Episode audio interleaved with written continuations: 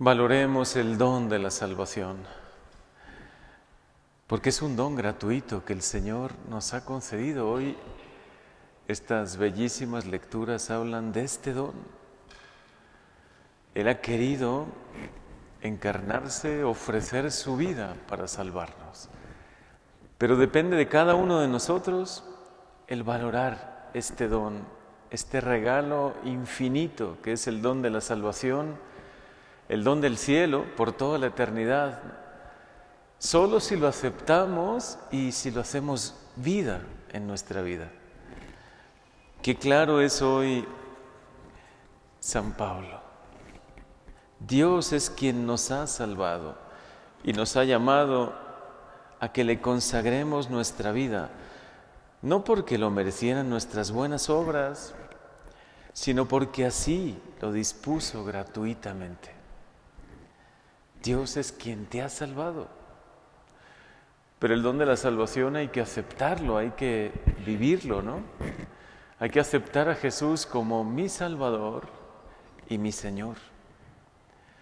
Por eso estas lecturas son como un llamado a cada uno de nosotros, a que en este tiempo de cuaresma también pensemos, reflexionemos, meditemos y valoremos sobre todo lo que Dios ha querido hacer por nosotros, lo que Jesús con su encarnación, su pasión y su muerte han obrado también en mi vida, en tu vida, en todos nosotros.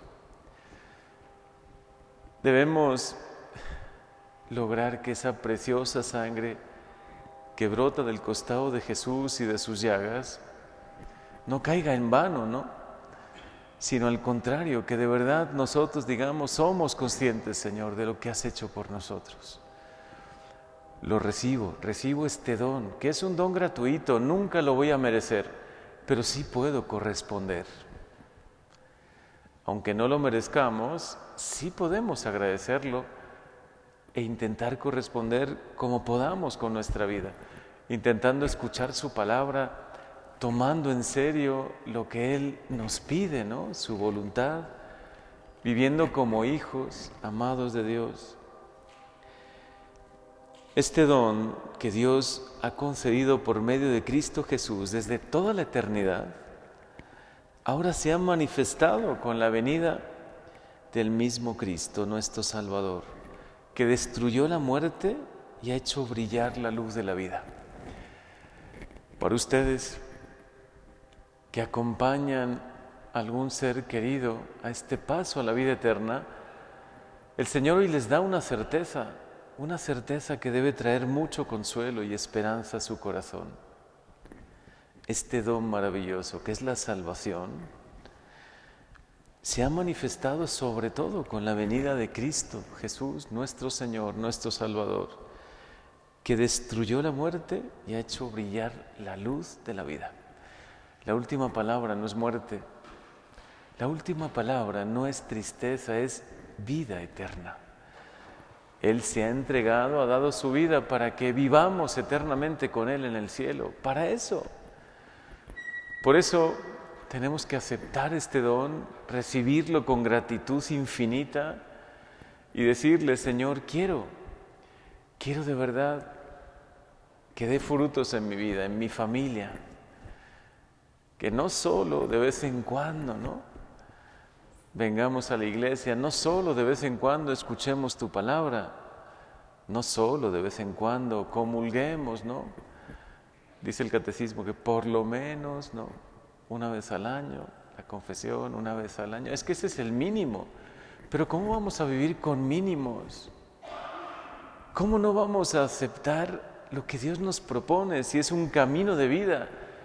Si es encontrarlo, conocerle, amarle y servirle, que es lo que nos va, a dar plenitud en esta vida y además nos va a permitir alcanzar el cielo. Por eso hoy con mucha fe ofrecemos esta misa. Sabemos que la misa ofrecida tiene un grandísimo valor para nuestros hermanos difuntos. Lo sabemos, lo creemos, pero no podemos solo quedarnos ahí debemos aceptar este don también para nosotros, para nuestra vida. Todo lo que Jesús ha hecho por ti, Dilo como San Pablo lo, escribía, ¿no? Por mí, me amó y se entregó por mí. Dilo en primera persona, vívelo en primera persona. Recibe este grandísimo amor de Jesús. Especialmente este tiempo es un tiempo de gracia y un tiempo de meditación, precisamente en meditación en la pasión de Jesús, sobre todo en la pasión del Señor, pero siempre viendo lo que Él logró, nos consiguió la salvación si nosotros la aceptamos. Señor, permítenos hoy escuchar tu palabra, aceptarla, hacer la vida en nuestro corazón. La promesa que hoy escuchamos, y ya no hice referencia porque me centré más en la palabra de, en la segunda lectura, en la de San Pablo, pero es bellísima la promesa del Génesis. Le dijo el Señor a Abraham, deja tu país, tu parentela, la casa de tu padre, para ir a la tierra que yo te mostraré. Es decir, muchas veces deja tus comodidades, deja lo tuyo y ábrete a lo que yo te voy a proponer. Escucha y acepta lo que yo te tengo preparado, que es todavía mucho mejor de lo que tú piensas, ¿no? Y termina prometiendo algo maravilloso. Bendeciré a los que te bendigan y maldeciré a los que te maldigan. En ti serán bendecidos todos los pueblos de la tierra. Es más, tú mismo serás una bendición. Cuando recibimos a Dios en nuestra vida, somos una bendición para los demás. De verdad que donde vayamos, Dios va con nosotros. Dios nos bendice, a veces no lo vemos claramente, ¿no? O a veces no encontramos la respuesta de Dios demasiado rápido, pero confía en Él, espera en Él y Él actuará. Hoy recibe esta palabra, esta promesa de Dios y vive con muchísima esperanza en tu corazón. De verdad las promesas de Dios se realizarán. Dios cumple sus promesas.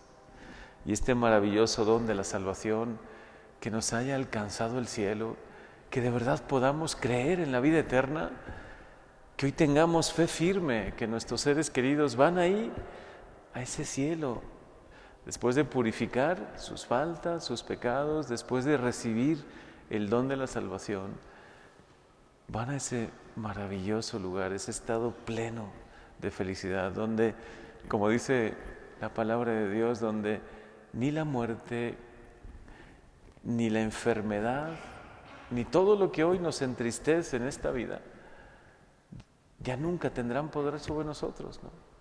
Un cielo nuevo y una tierra nueva. Señor, creemos en tus promesas. Y en este segundo domingo de Cuaresma recibimos tu palabra, tu promesa, creemos en ella y queremos vivirla en nuestra vida.